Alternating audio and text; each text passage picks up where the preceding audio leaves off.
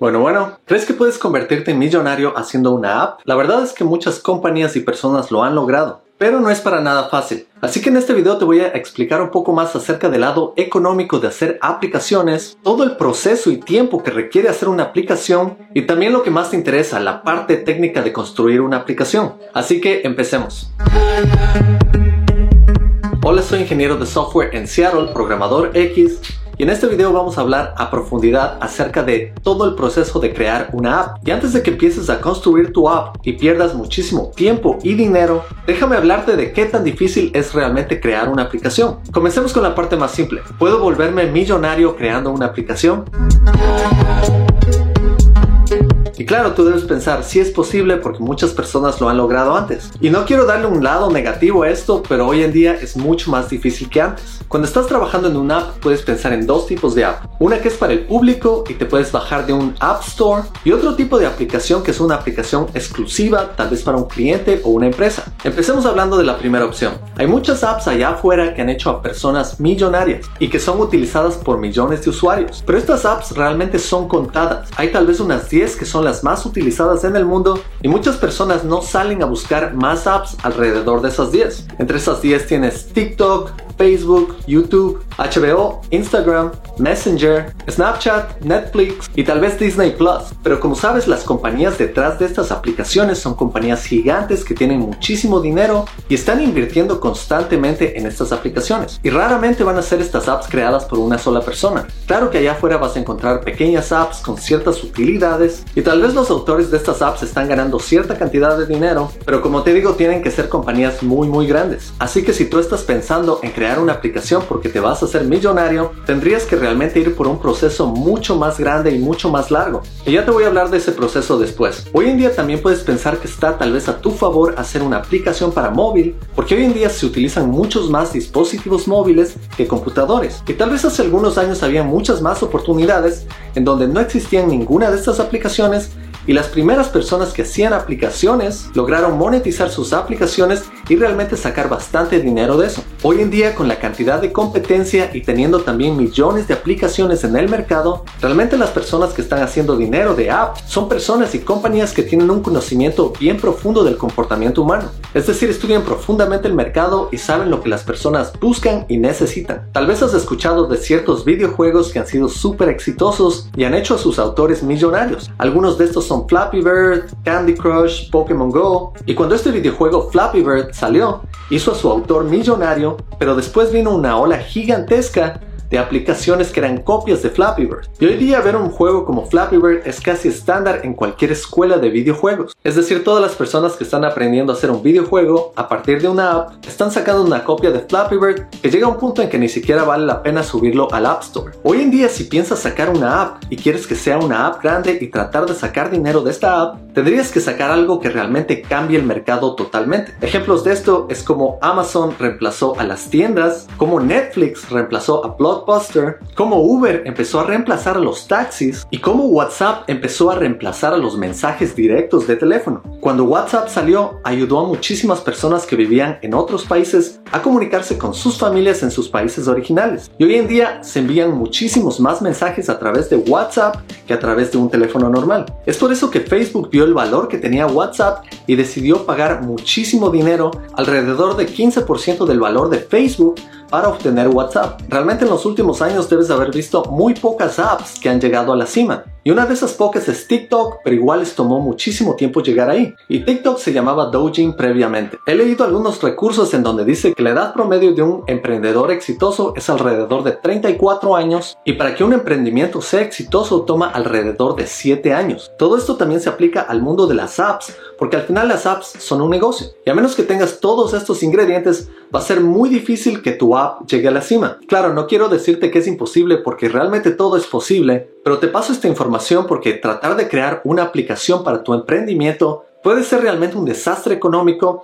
y una pérdida de tiempo si le dedicas muchísimos años. Así que si eres un programador que recién está empezando, tal vez la mejor ruta es trabajar para otra compañía que está auspiciando la construcción de esta app. Tal vez tú tienes un espíritu emprendedor y quieres crear tu proyecto y está bien, pero es muy difícil lanzarse de emprendedor y muchos emprendimientos fallan todos los días, así que a menos que tengas mucho tiempo de experiencia en el campo o tengas conocimiento de un campo en particular, hacer una app para muchísimos usuarios realmente no es la mejor idea. Así que, ¿te puedes convertir en un millonario haciendo una app? La respuesta es es muy improbable hoy en día, especialmente sabiendo que ya se ha creado casi todo allá afuera y tendrías que hacer algo mucho más competitivo para que sea exitoso. Yo trabajé en una aplicación personal por tres años que me permitía crear música con el clic de un botón. Esta app está todavía en proceso de creación y realmente no le he dedicado más tiempo porque hoy en día estoy ocupado con este emprendimiento. Pero al menos tengo la experiencia de haber trabajado en mi propia app por tres años y entender realmente el trabajo que requiere hacer algo como eso, especialmente siendo una sola persona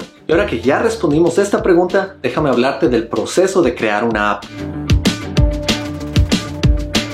Crear una app no es tan simple como sentarse frente al computador y empezar a programar. Claro que puedes hacerlo de esa manera, pero hay muchas más cosas alrededor de hacer una app que no solo son codificación. Y de nuevo, nada es imposible Tal vez hay personas que lograron monetizar su app simplemente con una idea, escribiendo el código directamente, pero lamentablemente aquí la estadística no está a tu favor. Lo primero que se debe hacer al crear una app es tener una idea. Esta es una parte muy importante, pero no es la más importante. Realmente todas las personas tenemos ideas y a veces pensamos que tenemos ideas que nos van a hacer millonarios, pero la realidad es que una idea no vale nada sin la ejecución. Estas ideas normalmente nacen de necesidades. Tal vez tú estás haciendo un trabajo en la universidad o en tu trabajo y te das cuenta que no tienes una herramienta y estás buscando esa herramienta para el problema que tienes y no la encuentras. Ese es el momento perfecto en el que puedes decir, tengo una idea buena para una app. También no solo se trata de solucionar un problema, se trata de encontrar personas que tengan el mismo problema. Porque si tú eres el único con ese problema, va a ser muy difícil que otras personas utilicen tu app. Ahí viene lo que es el estudio de mercado, en donde tratas de entender si las personas tienen ese problema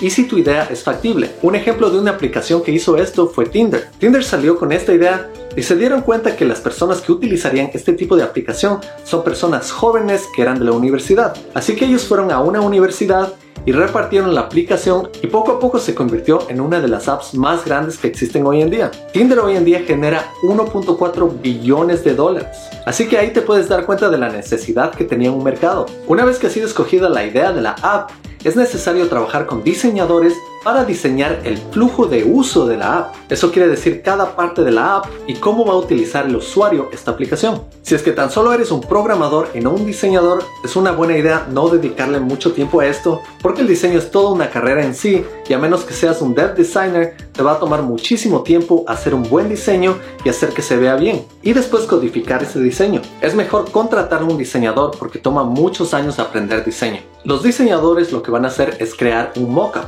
y un mockup o wireframes no son necesariamente un diseño, es la parte previa al diseño en donde simplemente con cajas, líneas y texto indicas cómo va a funcionar la aplicación sin incluir colores y sin incluir detalles de diseño. Estos mockups se enfocan 100% en la funcionalidad. Los mockups realmente los puedes dibujar en un papel, tal vez utilizando una tablet en Photoshop o Paint, o tal vez puedes utilizar herramientas en líneas específicas para esto como Balsamic. Un mockup muchas veces es suficiente para crear un prototipo de tu aplicación. ¿Y qué es un prototipo? Un prototipo es simplemente tu aplicación en un estado antes de que sea enviado al público. El prototipo va a tener la funcionalidad principal de tu app.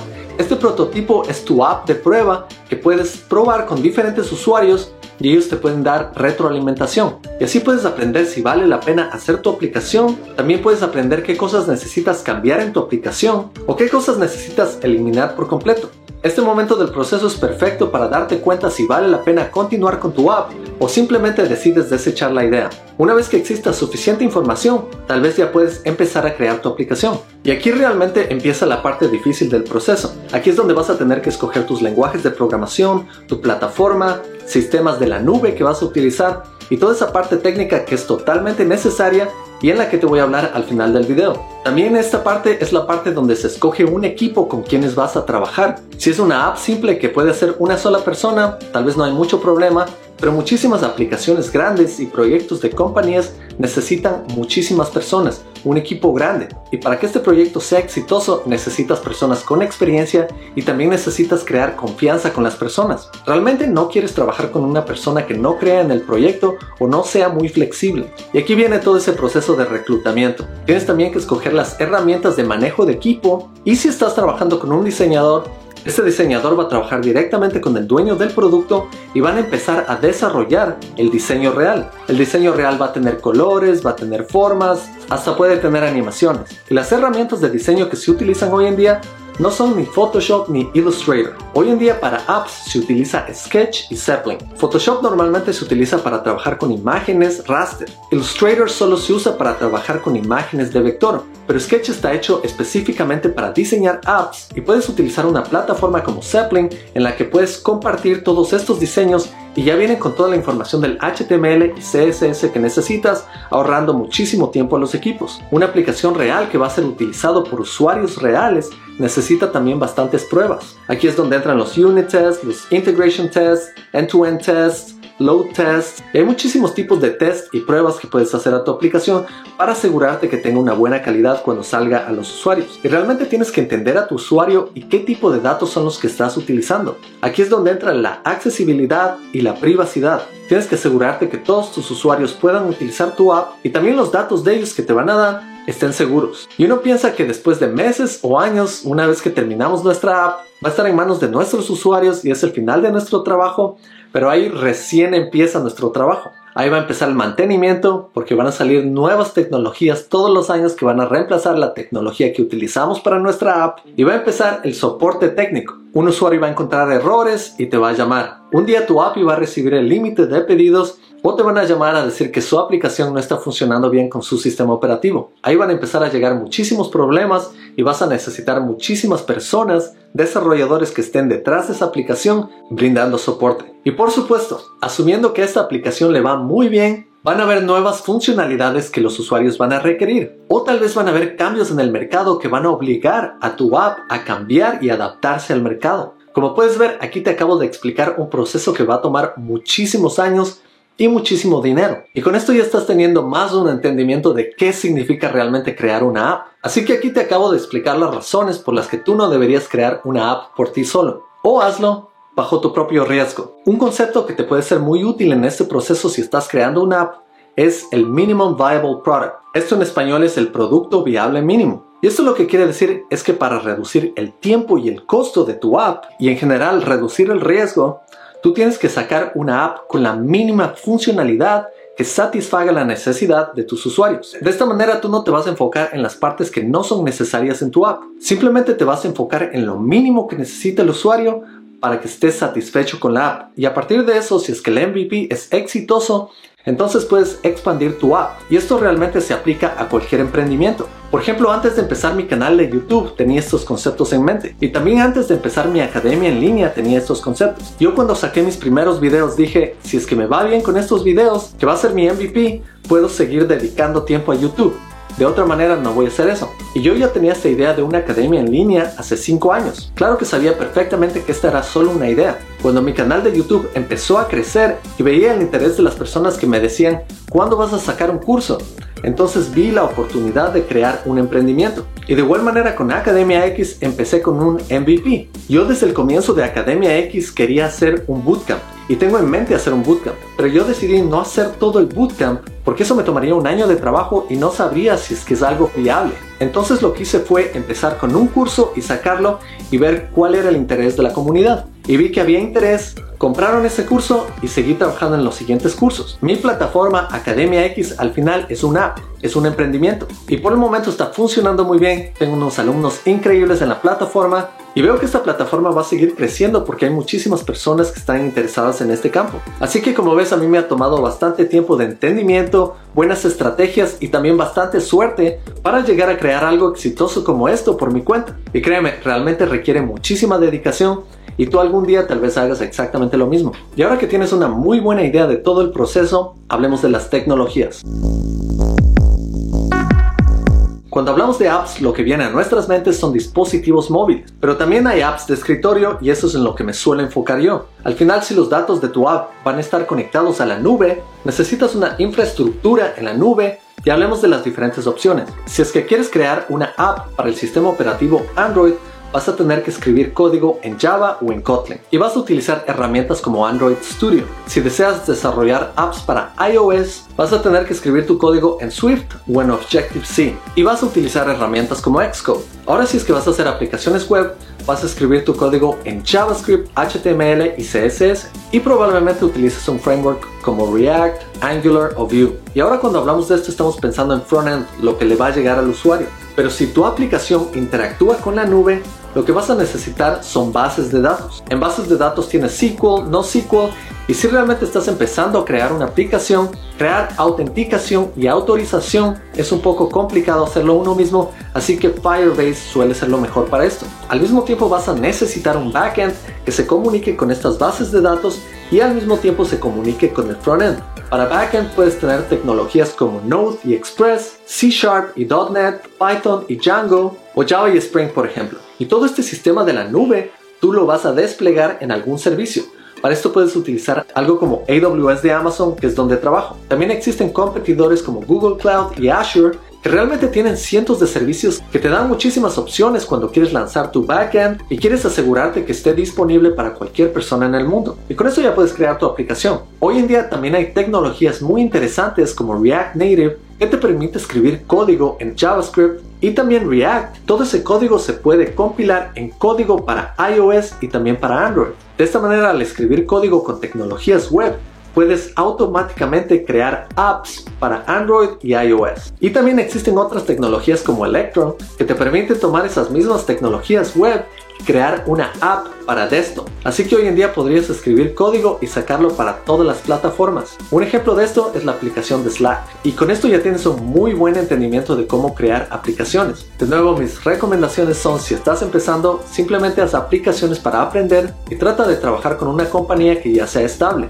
Si es que eres persona que ha estado muchos años en la industria y está lista para tomar un riesgo, o si eres un emprendedor, ya tienes un buen conocimiento de cómo se construyen aplicaciones. Espero que hayas aprendido mucho en este video sácale el mayor provecho, no te olvides de darle un like, de suscribirte y activar las notificaciones y nos vemos en la próxima.